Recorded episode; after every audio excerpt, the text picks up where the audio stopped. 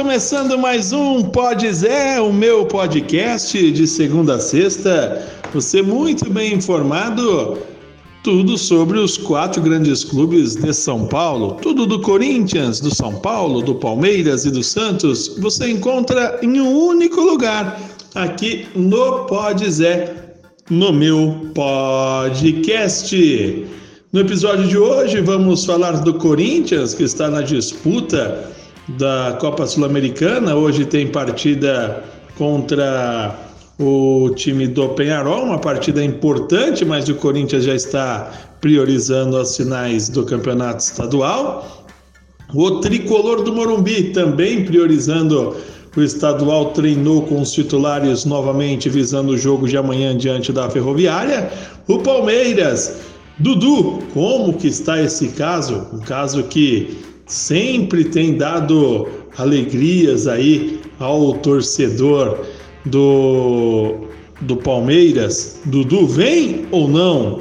Pode ser que ele esteja voltando.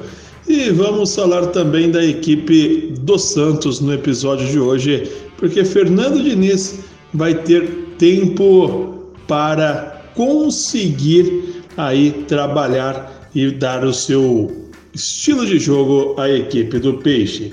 Tudo isso você acompanha no episódio de hoje e você também acompanha sempre a, o Pode Zé na página laranja.com, no Spotify, no iTunes, em todas as plataformas digitais. Basta você seguir e compartilhar.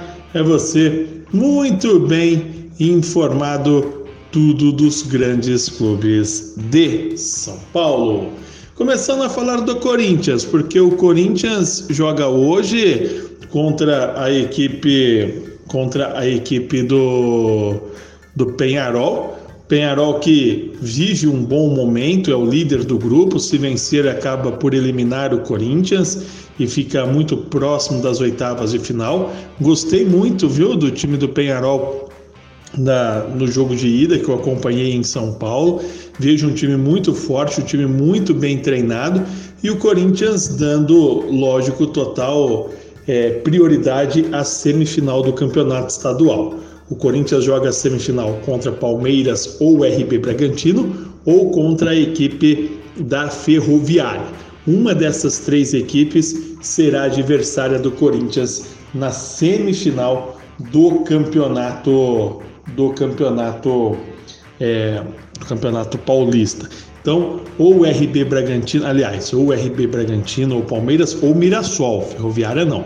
Uma dessas três equipes será adversária do Timão no próximo domingo. Por isso, Corinthians hoje no Uruguai vai com um time forte, é, sim, podemos, a dupla de zaga com, com o Gil e o Bruno Mendes, o Fábio Santos na esquerda, o Cássio no gol, Camacho, Matheus Vital e Jô, Matheus Pereira tendo mais uma oportunidade. Porém, é mais uma chance de se provar nesse vestibular, eu costumo dizer assim, que o Corinthians está formando no primeiro semestre para ver se tem condições todos de ficarem no segundo, já que o segundo semestre é a parte final de Copa do Brasil, início do Brasileirão, e é onde o Corinthians não deve ter dinheiro para reforços e deve manter esses atletas. Vamos esperar para ver Corinthians e Penharol, a última cartada hoje do Timão contra contra a equipe do Penharol. Falando agora do Palmeiras, o Palmeiras após desde o início do ano, negociando com o Palmeiras, o Tati Castellanos renovou com o New York City. Então, esse atleta não virá. No entanto, vai permanecer nos Estados Unidos.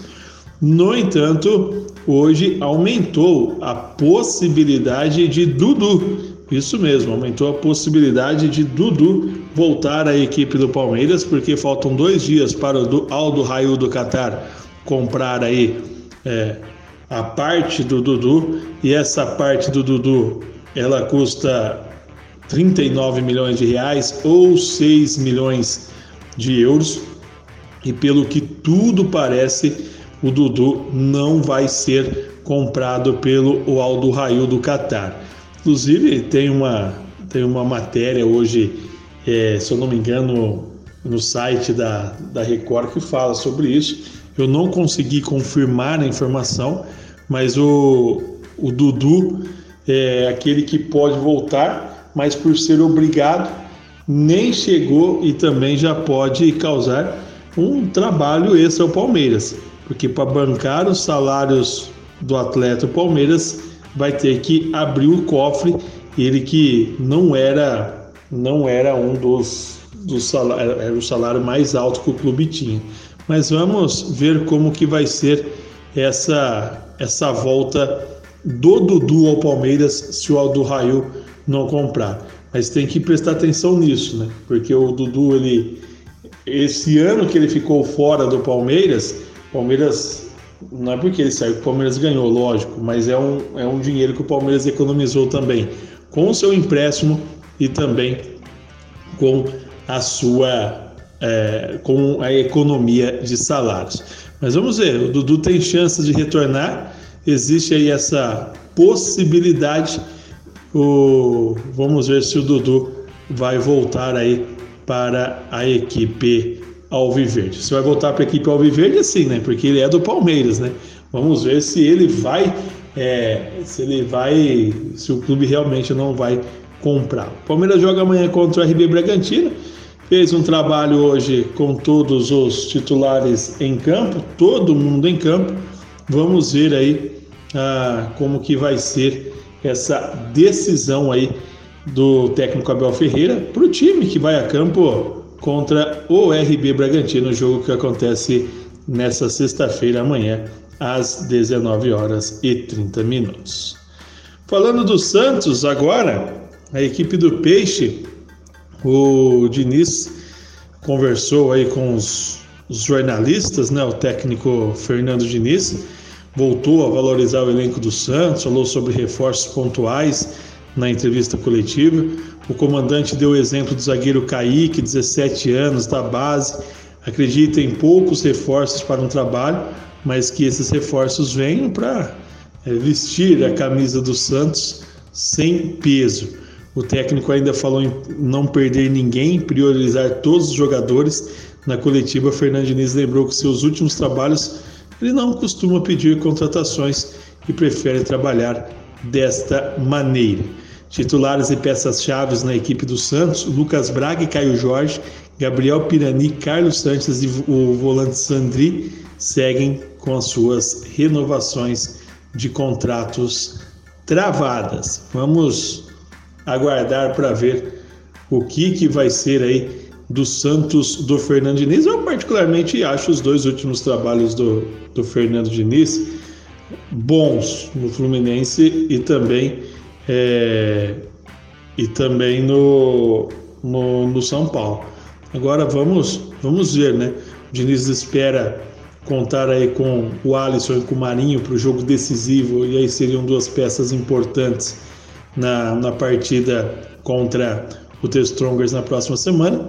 É uma semana que o, que o Santos vai ter livre para trabalhos. E para finalizar, falar de São Paulo, que o São Paulo é, jogou contra o Rentistas, jogadores da base, né? Os titulares ficaram em São Paulo se preparando aí para, para o confronto diante da, da Ferroviária, a partida que, que ocorre amanhã. Daniel Alves e Luciano, eles devem ser desfalques, devem permanecer sendo desfalques.